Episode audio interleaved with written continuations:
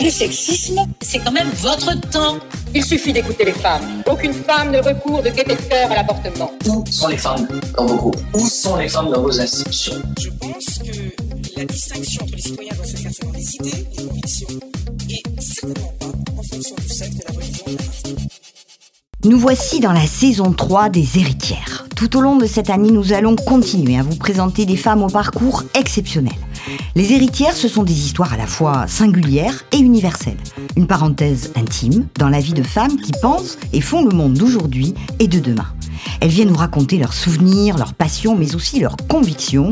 Nous parlerons culture, politique, économie, sport, santé, philosophie, à travers quatre temps forts. Le portrait, la carte blanche, l'invité et la lettre. Bienvenue dans le podcast des femmes qui s'engagent. Les héritières, saison 3, c'est parti.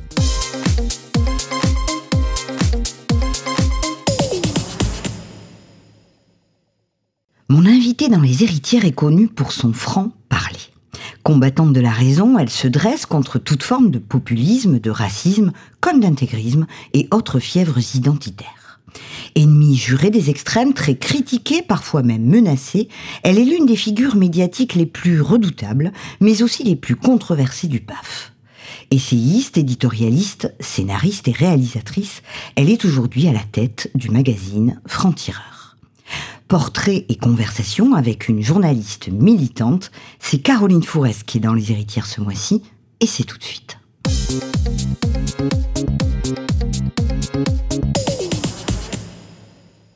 Bonjour Caroline Forest. Bonjour. Bienvenue dans Les Héritières. Merci d'avoir accepté cette invitation. Ça n'a pas été facile, parce que vous avez un agenda de dingue. Mais en tout cas, vous êtes là et je vous en remercie vraiment. On va euh, bousculer un petit peu les habitudes de ce podcast. On n'aura pas euh, d'invité euh, ni de lettres, mais on aura plus de temps avec vous pour parler de votre parcours, de vos combats. Pas mal aussi. Mmh, Ça vous je- va? Ça me va très bien, merci beaucoup. Allez, c'est parti. On commence tout de suite quand même avec la question clé de ce podcast, Caroline. De qui ou de quoi vous sentez-vous l'héritière? C'est une question difficile pour moi parce que justement, le- moi, les héritiers, ça me fait penser à ceux qui sont, qui sont nés dans des familles euh, où justement, où ils ont déjà appris les codes, le milieu, euh, on leur a transmis ça dans le berceau. Et, souvent, d'ailleurs, ça fait, j'ai beaucoup d'amis parmi eux, et j'ai- souvent, ça fait des gens euh, qui ont plein de qualités par ailleurs. Mais moi, je n'ai pas le sentiment justement d'avoir hérité ni des codes, ni du milieu où je suis.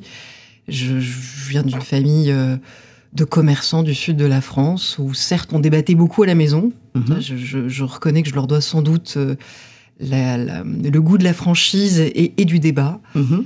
Pour le reste, j'ai l'impression d'avoir beaucoup appris par moi-même. Voilà. Ouais, c'est pas mal. C'est pas mal aussi. Euh, justement, on va essayer de savoir qui est Caroline Fourest, votre parcours, vos choix, vos combats aussi. Je vous propose de le découvrir après euh, ce jingle, c'est la séquence portrait.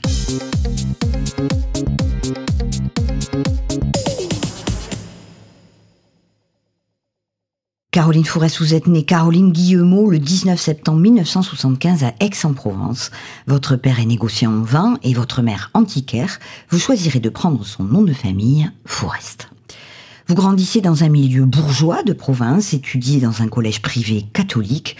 Enfant, vous écoutiez déjà les débats télévisés, apostrophes, les dossiers de l'écran et autres émissions d'opinion. Vous vous installez à Paris avec votre mère après le divorce de vos parents. Vous avez alors 14 ans. C'est à ce moment que vous découvrez votre homosexualité et une conscience politique qui vous sensibilise très tôt aux inégalités.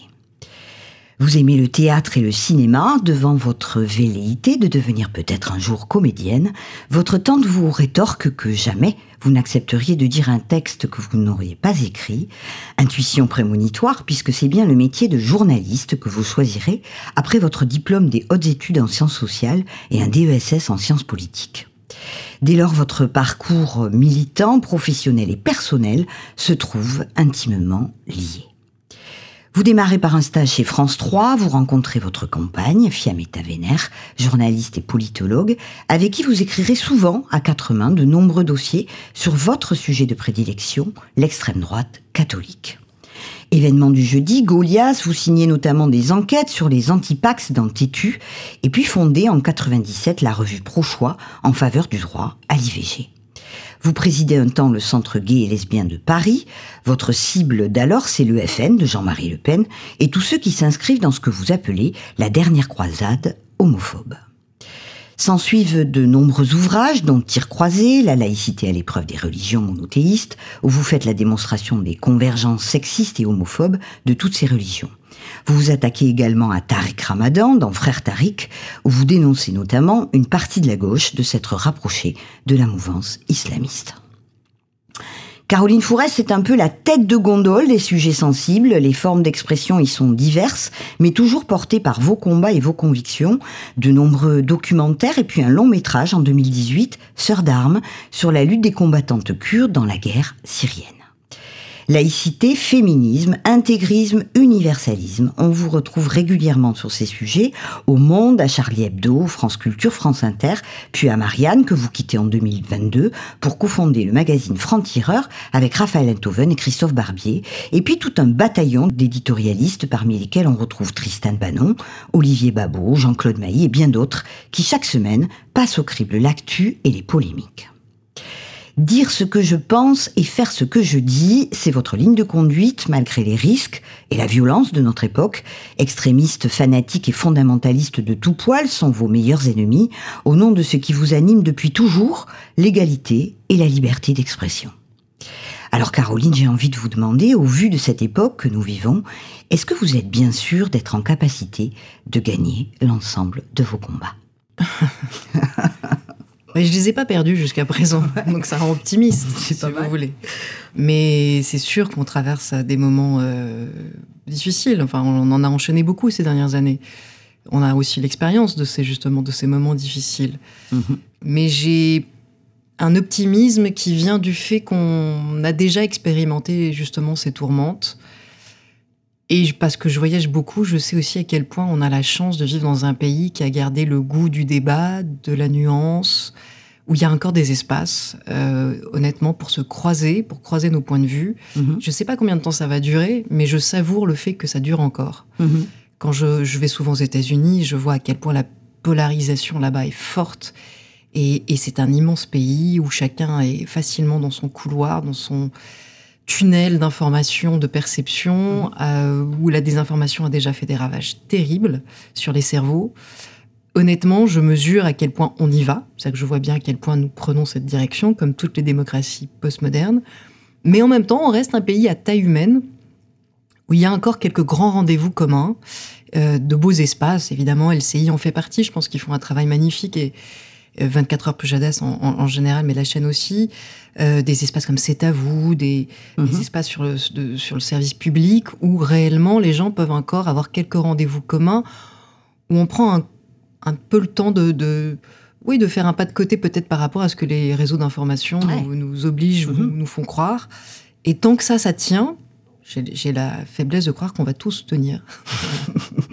L'un de vos combats, c'est justement l'antisémitisme. C'est plutôt d'actualité. À l'heure où, on enregistre ce podcast, dimanche dernier, un peu plus de, de 100 000 personnes ont défilé dans les rues de Paris et 190 000 sur l'ensemble du territoire. Est-ce que cette marche euh, a été un succès pour vous? Est-ce que, est -ce que vous diriez aussi que les absents ont toujours tort? Ah oui, je pense que les absents avaient tort et que heureusement, euh, ils n'étaient pas si nombreux que ça. Il y avait quand même beaucoup de monde dans les rues de Paris et de France. Et je pense qu'elle a fait du bien, cette marche, à beaucoup de gens qui se sentent seuls et en danger depuis trop longtemps. Vous disiez, c'est un combat nouveau pour vous. Non, non, moi, le combat contre l'antisémitisme, je crois qu'il fait partie de mes tout premiers engagements. Euh, d'abord parce que quand j'étais jeune, et je pense que c'est une des raisons pour lesquelles je me suis mis à travailler sur les propagandes totalitaires et mhm. extrémistes, mhm. Euh, la sensibilisation, elle n'est pas venue de ma famille, puisque je viens pas vraiment d'une famille qui est, qui est, concernée, mais euh, je me suis sentie concernée euh, lorsque j'ai étudié l'histoire, tout simplement, en, mhm. voilà, en classe, comme tous les étudiants de ce pays. J'ai étudié la Seconde Guerre mondiale, c'est une période qui m'a énormément marquée. J'ai visité un camp, non pas de concentration, mais euh, non pas d'extermination, de, mais de concentration euh, en Alsace. Mhm. Et j'ai été frappée par, euh, voilà, par, la, par cette machinerie qui, de la déshumanisation, permet d'aller jusque-là. Mhm. Et en fait, je me souviens d'être vraiment être restée avec cette interrogation. J'ai eu envie de comprendre comment les sociétés humaines pouvaient fabriquer ça. et, et c'est triste à dire parce que, évidemment, quand j'avais 14 ans, je me suis lancée dans ce questionnement, comme beaucoup, je pense, de gens, en, me disant que je trouverais sûrement jamais la réponse. Mhm. malheureusement, après tout ce qu'on a traversé, et en ayant travaillé sur euh, l'extrême droite, l'antisémitisme, les islamistes, en ayant traversé des attentats à la période actuelle, je, je- je crois malheureusement avoir un début de réponse. C'est que je commence à voir comment effectivement on peut se reconfigurer comme être humain, on peut être euh, suffisamment euh, euh, travaillé dans ses perceptions pour finalement finir par croire que, par exemple, euh, eh bien, aller mettre, euh, aller éventrer des, femmes et tuer des gens qui dansent ou tuer des kibbutzim euh, qui sont pour la paix euh, font partie d'un acte euh, de résistance, puisque c'est comme ça que le Hamas se vit, évidemment. Donc je commence à voir comment ces cerveaux peuvent se retourner. Mhm. C'est c'est mon objet de travail. Euh, c'est ce qui est devenu euh, finalement une partie de, de ma vie, de mon métier, d'essayer de comprendre comment ces cerveaux se retournent Mhm. et finissent par voir le monde à l'envers et finissent par croire qu'une violence barbare est une violence légitime. Légitime, bien sûr. Et quelque part, je vais vous dire, ça aide à supporter ce monde aussi, parce que c'est c'est tellement dur et c'est tellement violent.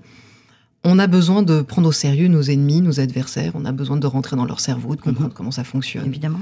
Mhm. Et moi, j'ai souvent travaillé. Alors, je me, je me lasse vite, honnêtement, des. Bon, vous voyez, les, les bas du front euh, de, de- du Hamas ou les kamikazes qui sont explosés, c'est un peu pour moi comme les néo-nazis. euh, j'ai l'impression que quand j'ouvre leur cerveau un peu en, en docteur. euh, euh, en, en docteur euh, qui anthropologue de cette euh, haine, de cette haine là je trouve que de la bière alors évidemment ça c'est pour les néo-nazis pour les islamistes on trouve moins de bière mais enfin on trouve Mm. autre chose j'ai pas l'impression de trouver des- du matériel très intéressant humainement et intellectuellement. Mm. Donc moi j'ai beaucoup travaillé sur les stratèges.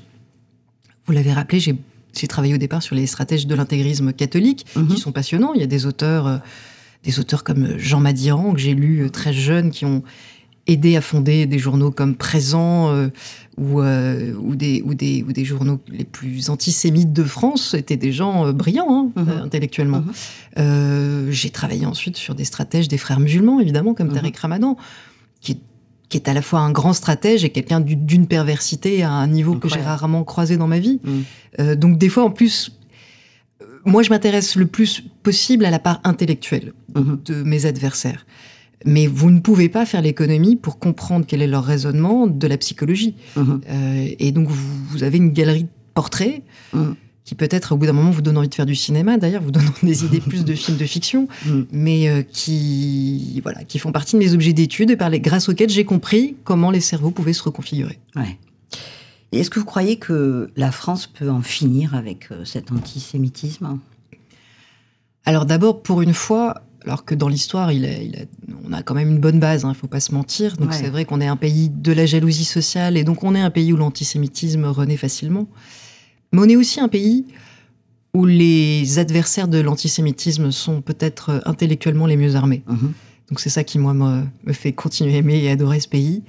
Et en ce moment, dans la crise qu'on traverse, on n'est pas les seuls. Je, je reviens des États-Unis, je peux vous dire que ça fait des années, j'ai beau euh, parler avec des amis américains et leur dire vous devriez ouvrir les yeux, ça fait des années qu'ils ferment les yeux sur leur, le retour de l'antisémitisme chez eux aussi. Pourquoi, à votre avis?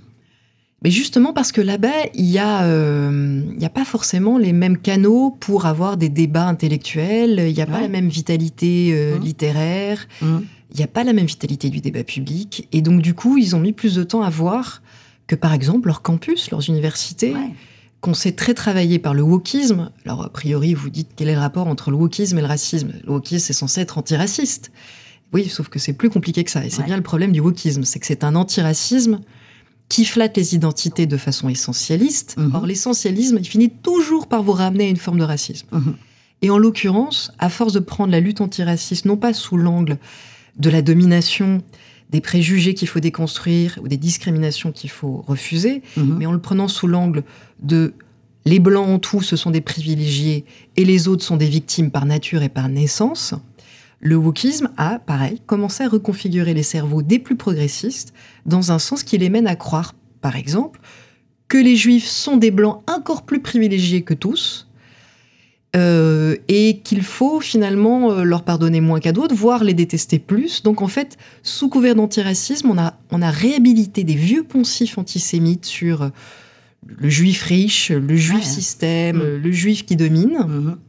qui font qu'aujourd'hui, bah, par exemple, vous avez beaucoup de comités de Black Lives Matter, ce qui est un des mouvements les plus importants de la gauche antiraciste américaine, qui se sentent beaucoup plus affinité avec les Palestiniens, ce qu'on peut comprendre ça pour le coup, mais qui se sont des affinités avec les Palestiniens au point d'être pro-Hamas. Ouais.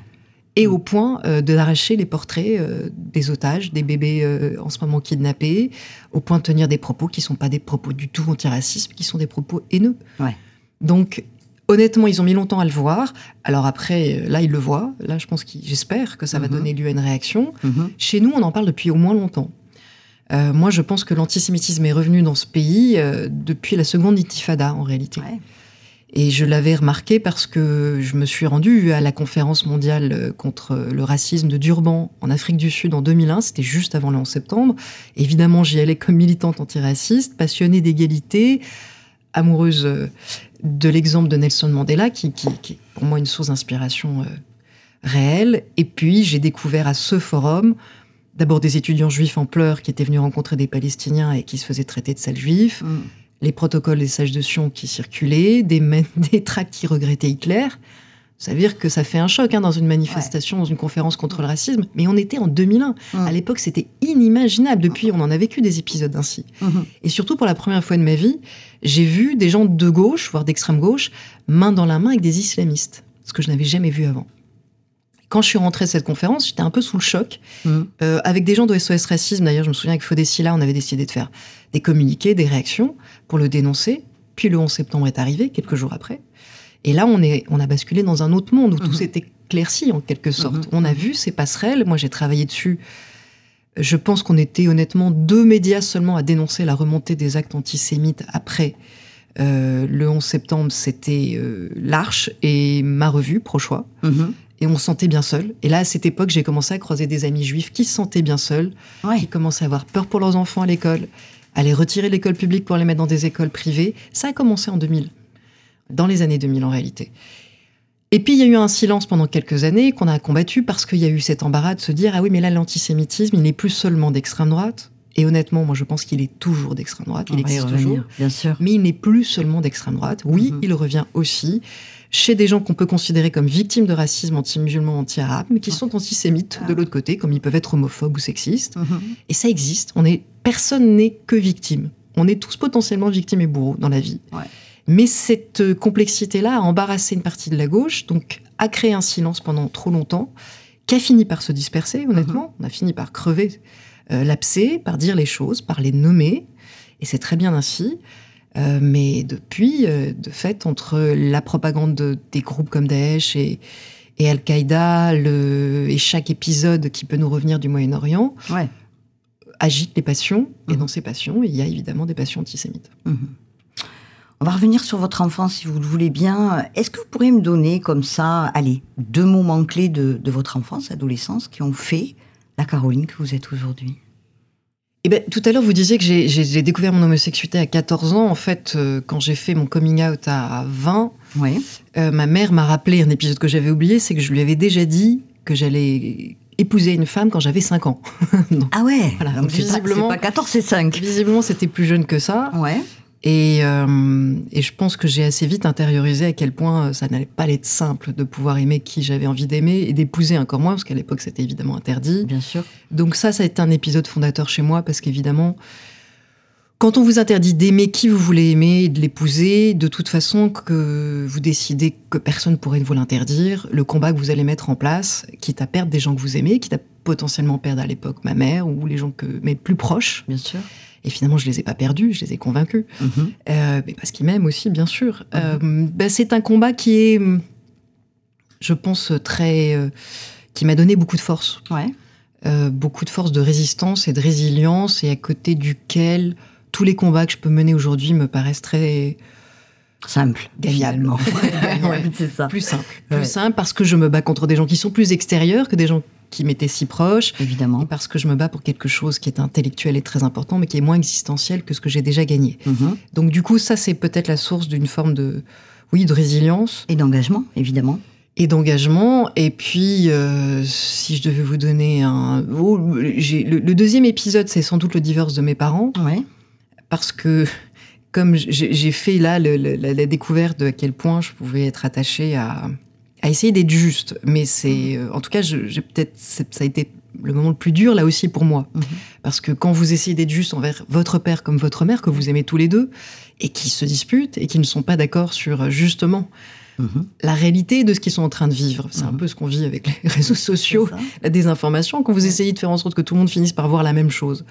Euh, et que vous passez quelques années, parce que ça a duré longtemps, c'est une crise qui a duré assez longtemps, Mhm. à compter les points, puis à vous dire, à essayer de comprendre les deux, les deux points de vue. Parce qu'au fond, les deux sont en souffrance, et puis les deux vous aiment, et puis les deux vivent ce qu'ils vivent. Mhm. Euh, bah, ça m'a. À l'époque, je m'étais mis à éplucher tout le dossier euh, euh, juridique. J'en ai pas gardé ouais. un amour fou pour les avocats. C'est peut-être pour ça que j'ai pas été avocate, par exemple. Alors qu'une autre de mes professeurs me. Vous poussez à ça? non, mais c'est pas ça. C'est que par exemple, dans tout ce que je vivais, souvent on me Mm. disait ah bah tu devrais être avocate. Mm. Par exemple, je m'étais fait griller un jour en, en salle de classe pour plaire à une fille Ouais. pour, pour rien vous cacher. Pour plaire à une fille et pour la faire rire, j'avais fait un dessin, une caricature. Malheureusement, j'ai pas le talent de mes copains de Charlie Hebdo et des dessinateurs de francs-tireurs. J'avais fait une caricature, somme toute, assez euh, modeste et pas très réussie de ma prof de français. Mais comme j'étais une très bonne élève, euh, ça collait pas avec le côté cancre. Mais elle m'avait surprise, elle avait intercepté ma boulette de papier qui était destinée à cette fille, dont j'étais amoureuse. Et donc, elle m'avait convoquée en salle de classe à la fin en me disant, et elle était très euh, déçue. Bien sûr. Comme j'étais une bonne élève, elle était très déçue de voir ce que Pas je pouvais écrire dans cette, euh, dans, ce- dans cette caricature sur elle. Mhm. Par ailleurs, c'est une prof un peu dure et pas Mm. très pédagogue. Mm. Mais quand elle m'a convoqué à la fin de, la, la- de cette euh, classe, je sais plus quel âge j'avais honnêtement, enfin c'était au collège, je, je me suis platement excusée et je, et je lui ai dit sincèrement, je- je vous présente toutes mes excuses, vous savez comment sont les adolescents, c'est un âge bête. Euh, on est bête. Voilà, on fait des choses de façon impulsive et sincèrement, c'était pas respectueux et c'était très déplacé. Enfin, Ouais. j'ai dû dire ça à peu près comme ça. Ouais. Et à la fin de mon monologue, elle m'a regardée et elle m'a dit euh, Bon, bah, vous n'êtes pas punie, Caroline, et puis vous devriez être avocate. hein, parce que sincèrement, C'est vous ça. vous défendez bien.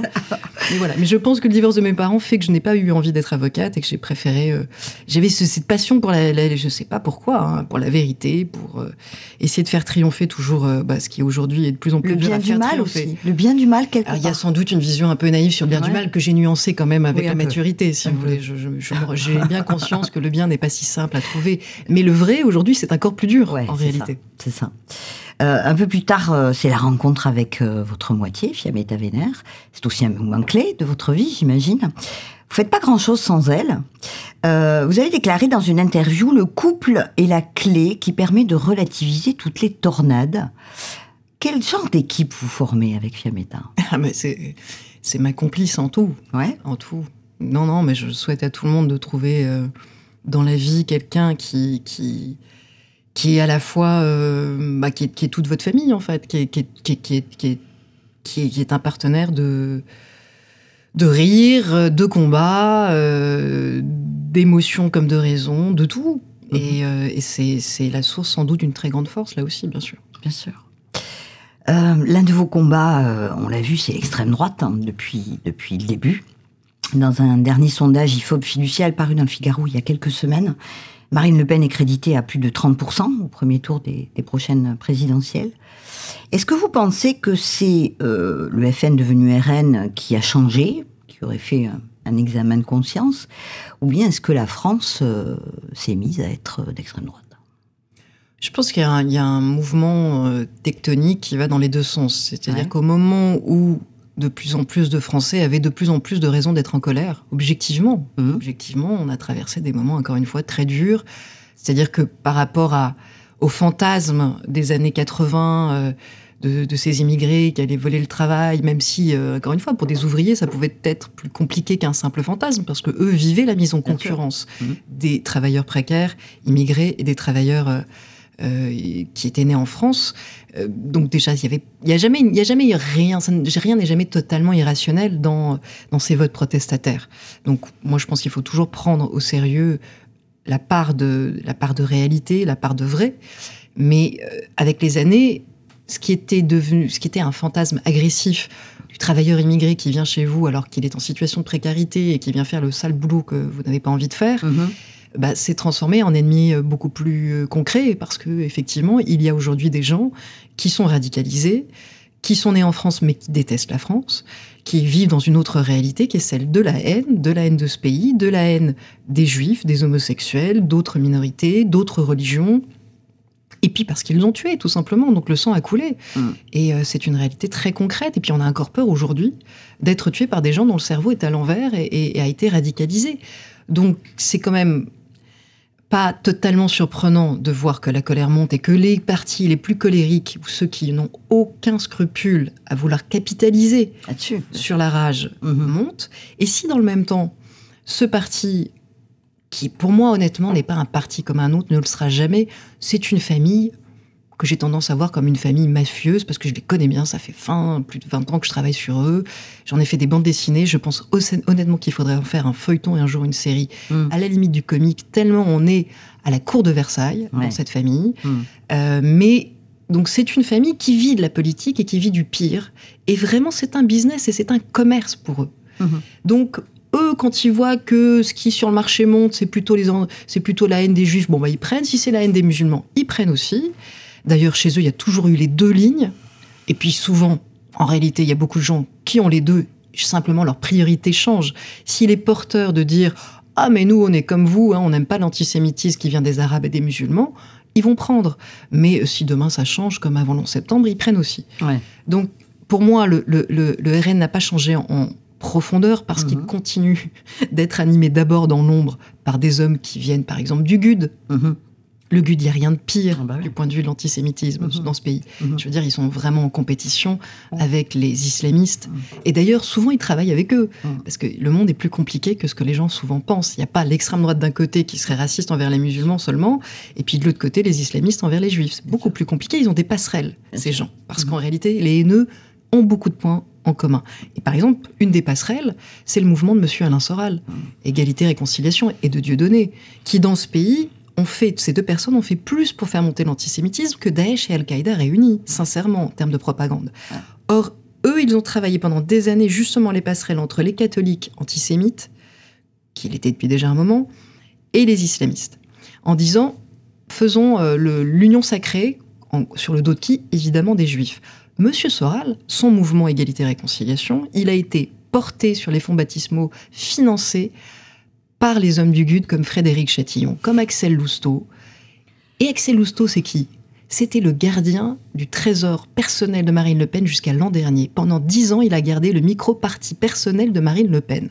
Vous imaginez bien que si Marine Le Pen avait un problème profond avec l'antisémitisme, elle ne confierait pas sa caisse politique la plus, plus importante possible, son micro-parti, à Monsieur Lousteau pendant dix ans. Hmm. Qu'elle vienne de le reléguer à plus d'ombre, parce qu'effectivement, on l'a beaucoup mis en lumière et que ça la dérange. Mhm. C'est une chose.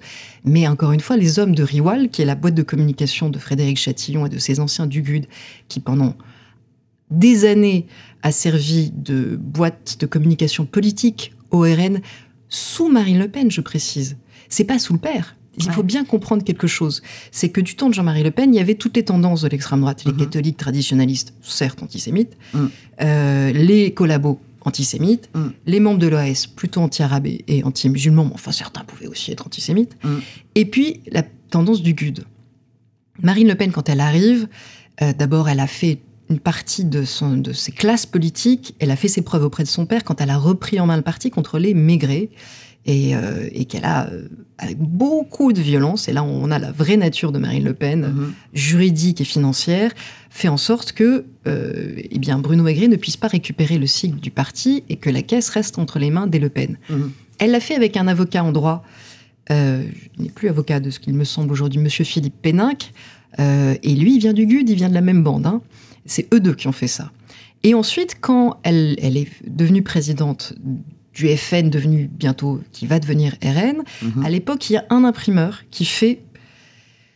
Vous savez, je ne vais pas attarder ici parce que j'ai déjà eu trop de procès avec l'extrême droite sur ce qu'un imprimeur représente pour un parti politique. Mais en ce moment, toutes les affaires de problèmes de financement illégal du, du Front National ou de dépassement ou de quitte illégal de campagne reviennent à la boîte de communication politique du RN parce que ce sont c'est par eux que ça passe, ce Ouais. genre d'arrangement. Mhm. Donc en ce moment, monsieur euh, Chatillon et ses amis du GUD de la boîte de communication Riwal sont dans la tourmente avec le RN pour beaucoup d'affaires. Mhm. Mais avant eux, il y avait un, quelqu'un d'autre qui faisait ça pour le FN, c'était le Rachinel, qui était l'imprimeur du, Front National pendant des années. Et c'est Marine Le Pen, c'est sous Marine Le Pen que ce, le Rachinel a été remplacé par les hommes du GUD pour remplir ce rôle. Ouais. Et maintenant, ils ne s'appellent plus officiellement Riwal, ils ont changé de nom, ils s'appellent e-politique, mais on va dire, ce sont toujours les mêmes hommes. Ouais. Donc demandez-vous si, alors que ça nuit énormément, parce qu'on est quelques-uns, j'en fais partie, à rappeler ça constamment, puisque les Français ne le voient pas et l'oublient.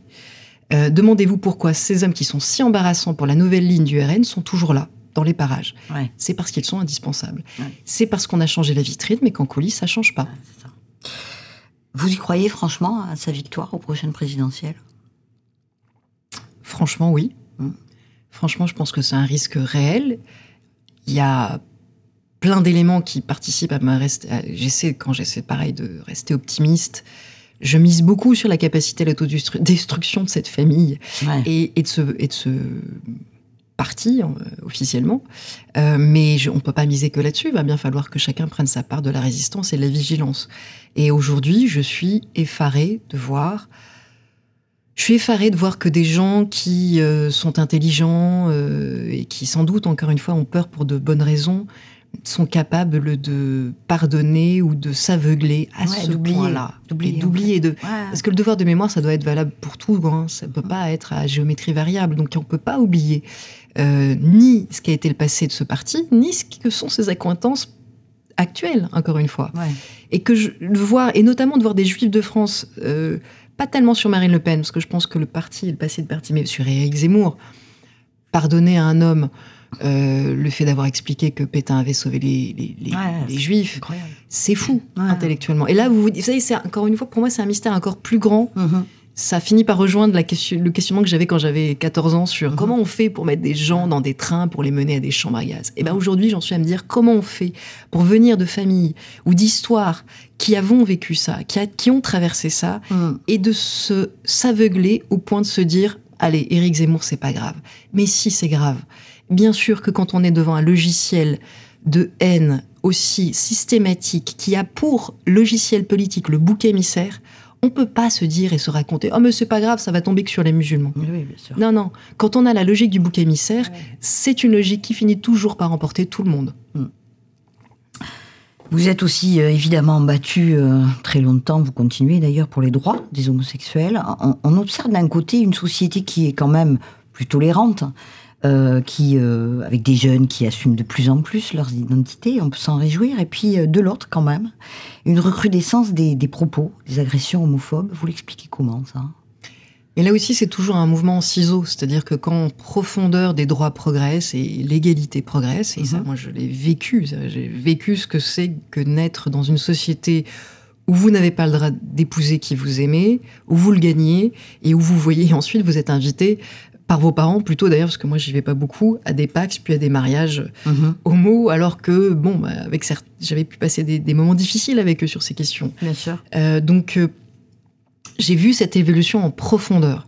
Dans le même temps, on est dans un monde où, là aussi, l'explosion des réseaux sociaux euh, libère la parole des plus haineux. Et donc, quand les haineux sont majoritaires, ils ont moins besoin de vocaliser et de parler Ouais. à voix haute. Mm. Quand les haineux deviennent minoritaires au regard de la loi et d'une partie de la société, Mhm. ils s'expriment plus violemment encore. Plus fort. Et si en plus aujourd'hui ils ont des outils qui leur permettent, des mégaphones qui leur permettent de crier leur haine du soir au matin, eh bien leur haine s'entend euh, très très très fort. Mhm. Mais là aussi, c'est comme pour l'antisémitisme, c'est comme pour tout. C'est-à-dire qu'on parle de gens qui sont minoritaires, mais qui sont extrêmement virulents et euh, qui nous touchent plus facilement parce qu'on est tous interconnectés euh, par ces fameux réseaux sociaux. Mhm. Est-ce que vous êtes toujours une femme de gauche, euh, Caroline? Vous l'avez dit tout à l'heure assez tôt. Vous avez, vous en êtes pris à une partie de cette gauche qui, selon vous, aurait cédé à la tentation islamiste, en tout cas, qui aurait laissé un, faire en abandonnant notamment la laïcité, évidemment. Est-ce qu'il y a une gauche encore laïque, républicaine dans notre pays? Ah oui, je suis sûre qu'elle existe toujours et je, je la fréquente, je la vois. Je pense qu'on on n'est pas forcément aujourd'hui représenté par des partis politiques, mais euh, donc elle est très invisibilisée cette gauche républicaine, laïque, universaliste dans la vie politique ou à l'Assemblée nationale, mais elle est très vivante dans la société, dans les médias, dans la culture. Euh, elle réunit encore beaucoup, beaucoup de gens qui me, qui là aussi me donnent espoir. Euh, euh, je veux dire, ces derniers jours, moi, j'aime vivre dans un pays où j'entends Sophia Aram, où j'entends Delphine Mhm. Orviller, ou Mhm. euh, des gens comme Tania de Montaigne. Enfin, c'est des gens que j'aime profondément, ce sont des amis, mais c'est aussi des gens qui me donnent de l'espoir parce que je pense qu'on on incarne, on incarne à nous tous tout un nuancier de cette, de cette gauche gauche. universaliste, Mhm. sincèrement et réellement antiraciste, sincèrement et réellement hostile à toute forme de démagogie, de populisme, euh, d'essentialisme. Et donc on est Là, j'ai cité des gens qui sont connus, qui sont dans l'espace public, mais il y en a plein qui ne le sont pas et qui sont très actifs. Mais pourquoi on n'arrive pas à, avoir euh, des gens, ou un parti en l'occurrence, qui les représente? C'est quand même un peu compliqué. Il y a quelques voix politiques qui s'élèvent, le maire de Montpellier. Euh, oui, oui, non. Euh, mais, enfin, ça reste quand même. Bernard Cazeneuve, voilà. Manuel Valls. Enfin, je veux dire, il y a encore plein de gens qui existent. simplement, il s'est passé, un, il s'est passé une mutation politique qui est que les gauche la plus démago. Euh, le problème, c'est que la démagogie l'emporte partout en réalité. Mais ça, c'est là aussi, vous le voyez aux États-Unis. Mhm.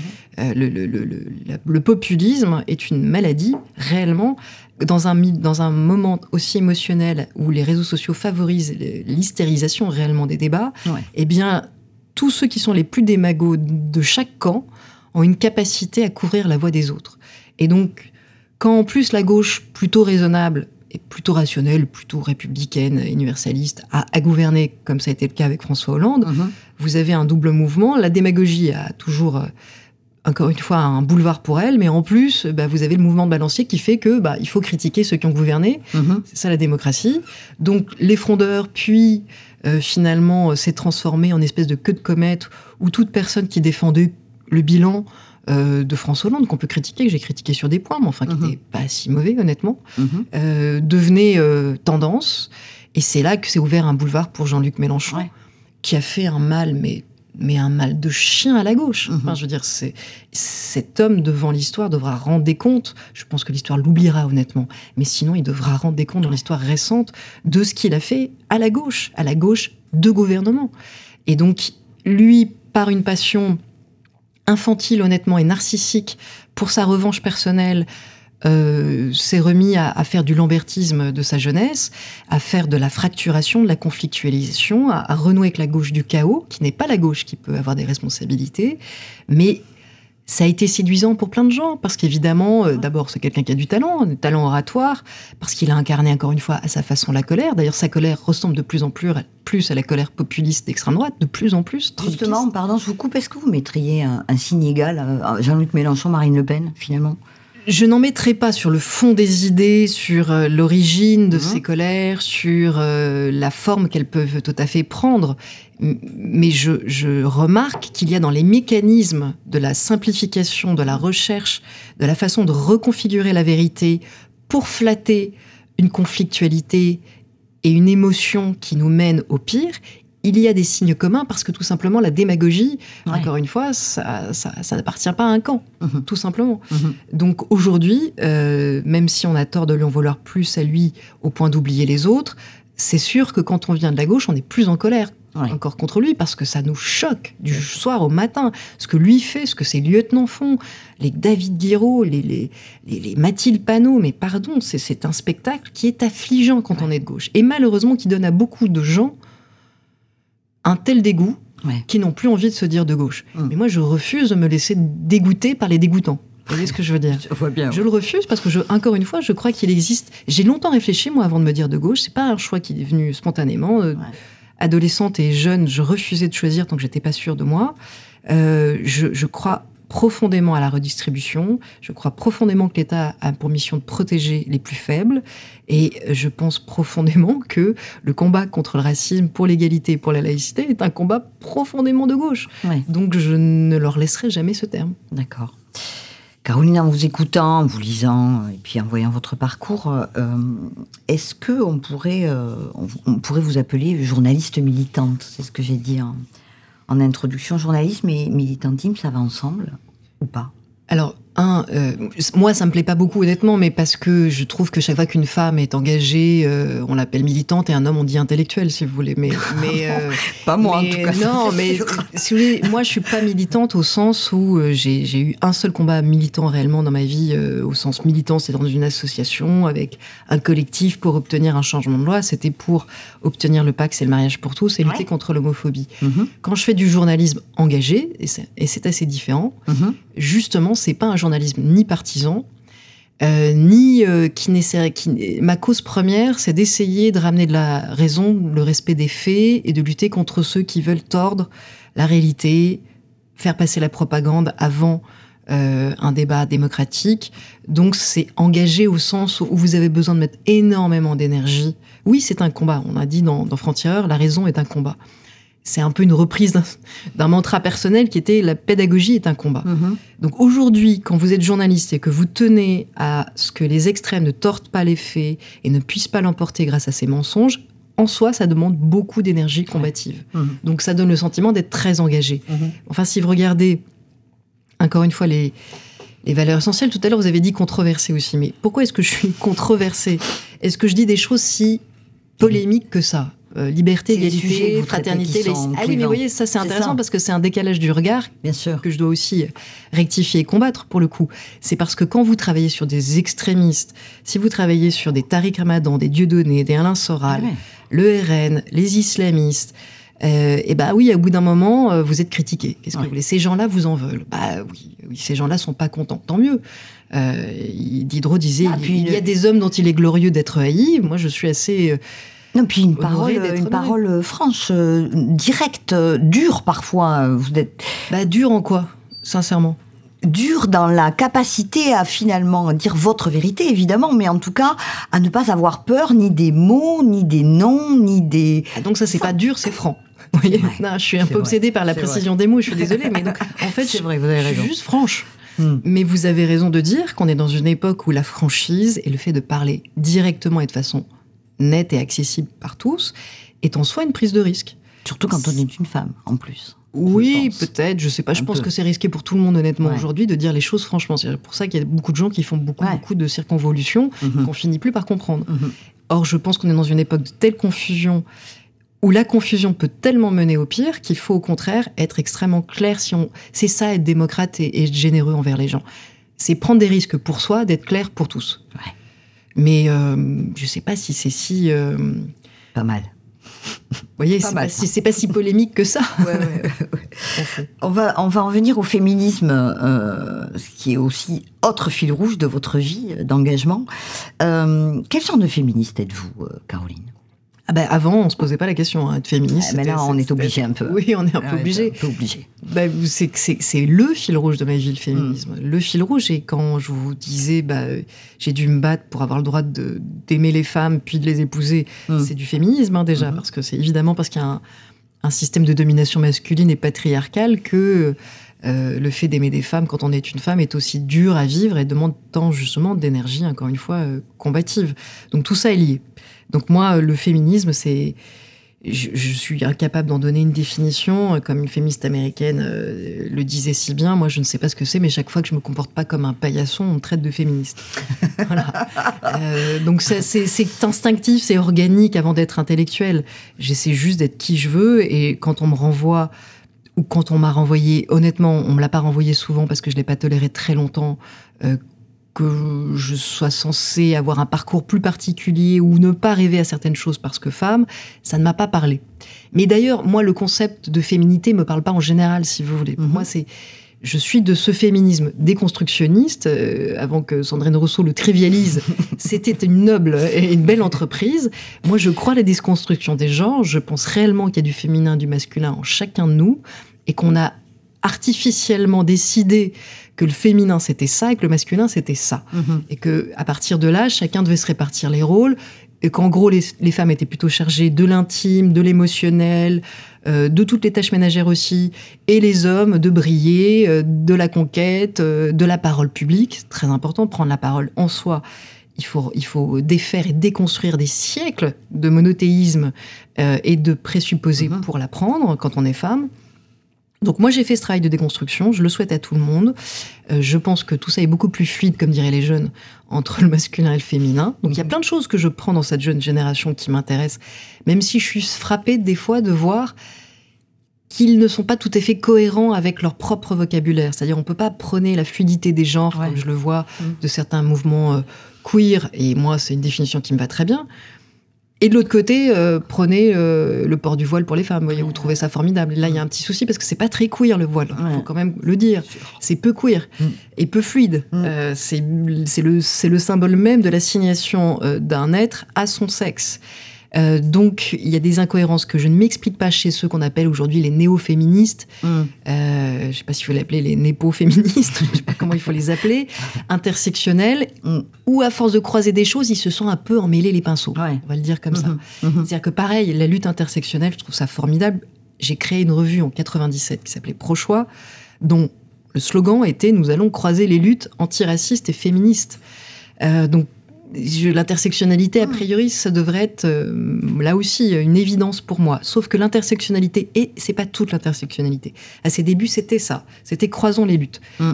Et même la, la, euh, la- l'une des papesses citées de, de l'intersectionnalité américaine, honnêtement, a, a fait des travaux beaucoup plus intéressants qu'en font ses suivants, où elle montrait simplement ce que je vous ai dit en début d'émission, on est tous bourreaux et, et, et victimes. Ouais. Et donc, euh, on peut pas dire qu'il n'y a pas, par exemple, dans un milieu minoritaire qui peut être victime de racisme, qu'il n'y a pas des phénomènes de sexisme.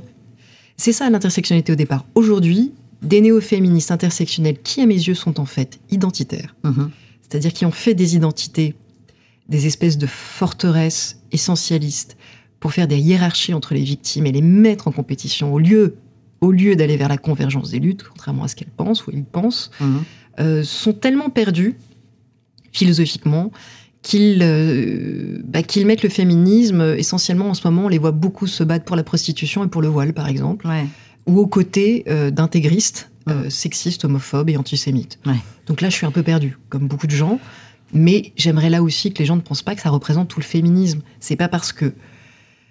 C'est comme quand on dit euh, où sont les musulmans, on les entend pas après des attentats. Mais vous savez, les gens qui sont musulmans, en tant que musulmans dans une association, souvent, c'est plutôt les plus régressifs ou les plus intégristes Mhm. Mhm. ceux qui ne font pas de- du fait d'être musulmans une identité première, bah, ils sont occupés ailleurs dans la société, ils sont peut-être journalistes, ils, Mm. ils font d'autres choses, et évidemment ils sont révoltés comme tout le monde par les attentats, mais ils vont pas se mettre à faire une association pour le dire. Ouais.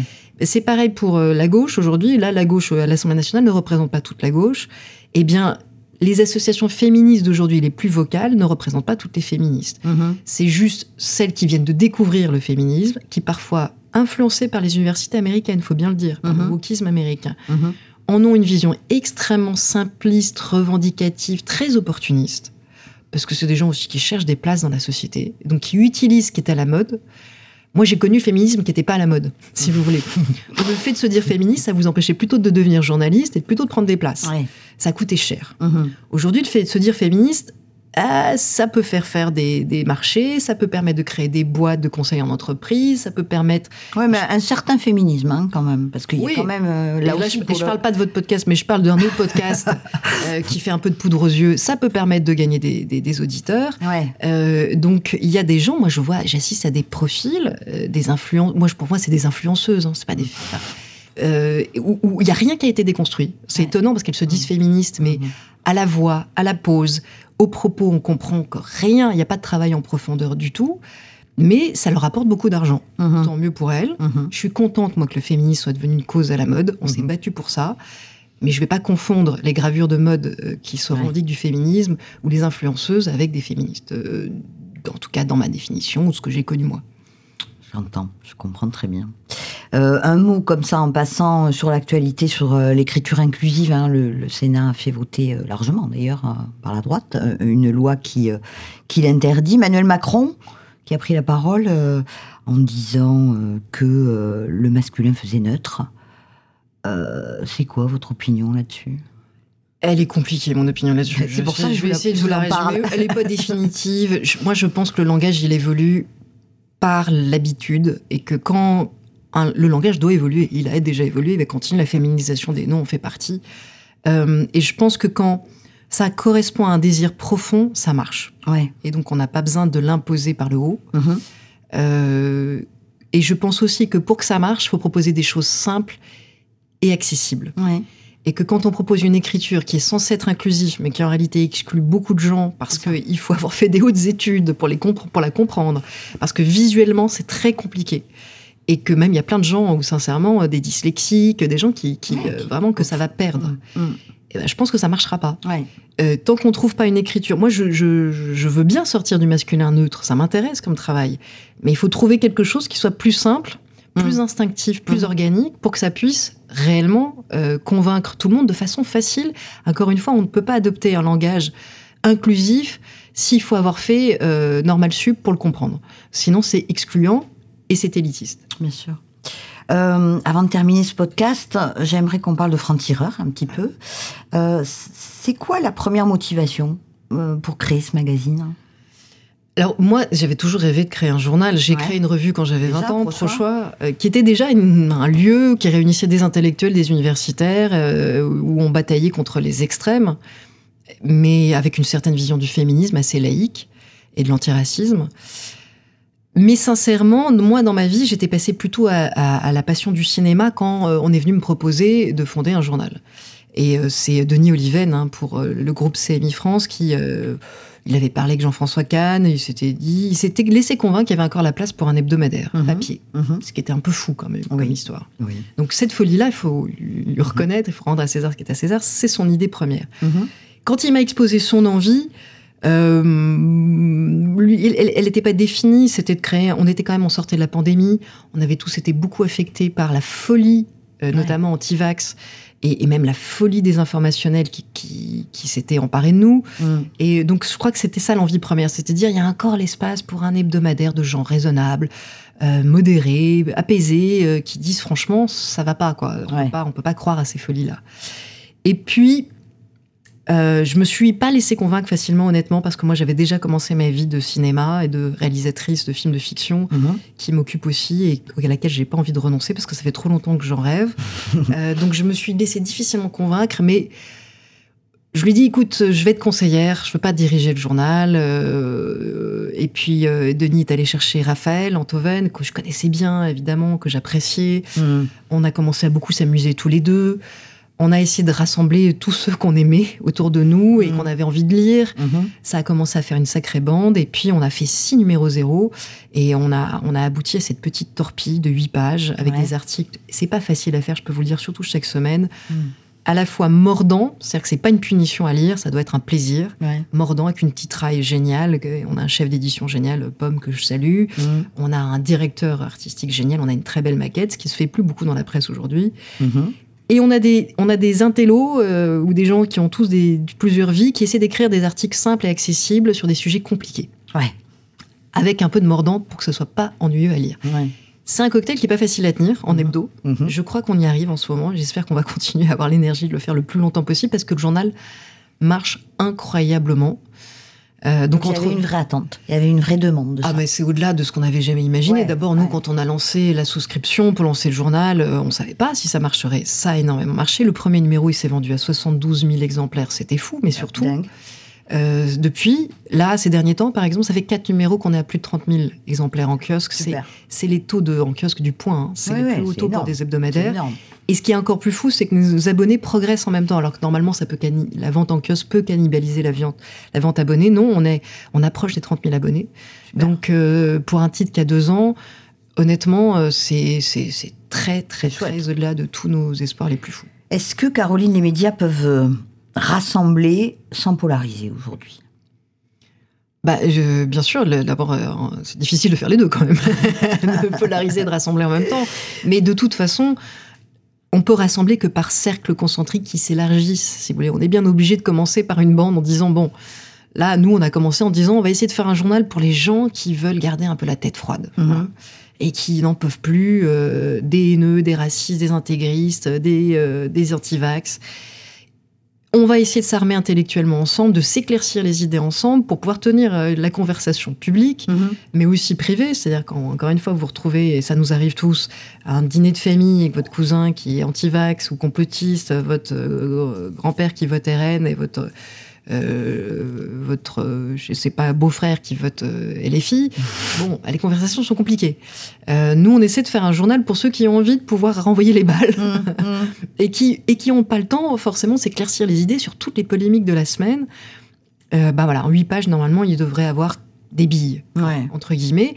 Et ensuite, bah, ces gens eux-mêmes, ils vont armer intellectuellement d'autres gens. Mhm. Et puis ça va se diffuser. Et je vois bien aujourd'hui à quel point, encore une fois, à partir d'un titre papier, on arrive à créer un peu une famille de pensée qui euh, et d'information. Mhm. Aujourd'hui, effectivement, il faut avoir une famille d'informations pour rétablir les, contre-vérités. On a fait un numéro spécial qui est toujours en kiosque sur les fake news, mm. euh, qui là aussi a beaucoup de succès, euh, où on a essayé de rassembler les, 100 fake news pour notre centième numéro euh, de ces dernières années. Je peux vous dire qu'on manquait pas d'inspiration. Festival. Festival, puis surtout ça mm. s'accélère. C'est-à-dire que dans les années 80-90, on n'en a pas trouvé beaucoup qui ont marqué l'époque. Et puis alors là, ces derniers temps, c'est un déluge. Donc euh, voilà, on peut, on peut encore une fois former des familles d'information qui ne soient pas des familles de polarisation, qui soient vraiment des familles antidotes à la désinformation. D'accord. J'ai une dernière question. Euh, parmi tous vos combats, euh, si vous deviez en choisir un seul, ce serait lequel? Ils sont tous reliés quand même. pour moi, tout est, lié. Je ne les vois pas comme des combats séparés en fait. je pense que je vous dis, probablement la racine la plus forte de tout ce que je fais, c'est le féminisme. C'est mhm. une fois que vous avez euh, défait ou vous avez voulu tenir tête à la domination patriarcale, comme c'est pour moi la mère de toutes les dominations, vous vous attaquez au colosse là. Euh, mhm. Mais quand vous vous attaquez à la domination, par définition, vous supportez pas le racisme. Par définition, vous supportez pas l'intégrisme. Et donc, ça vous mène à tout. Mhm. donc, je, je, vais pas, je vais avoir du mal à choisir. Ça va. Merci infiniment, Caroline. Ça vous a plu? Bien sûr. Bah, vous reviendrez? Mais je reviendrai volontiers pour cette conversation. En plus, merci pour euh, m'avoir permis de ne pas faire les exercices obligés. Je suis très mauvaise pour les travaux euh, pratiques ou les devoirs à domicile. Mais je trouve fabuleux qu'on ait le temps justement de, de, parler, approfondir et de se parler. Donc merci pour ça. Avec plaisir. On se retrouve dans quelques semaines avec euh, une nouvelle invitée. D'ici là, prenez soin de vous. Salut.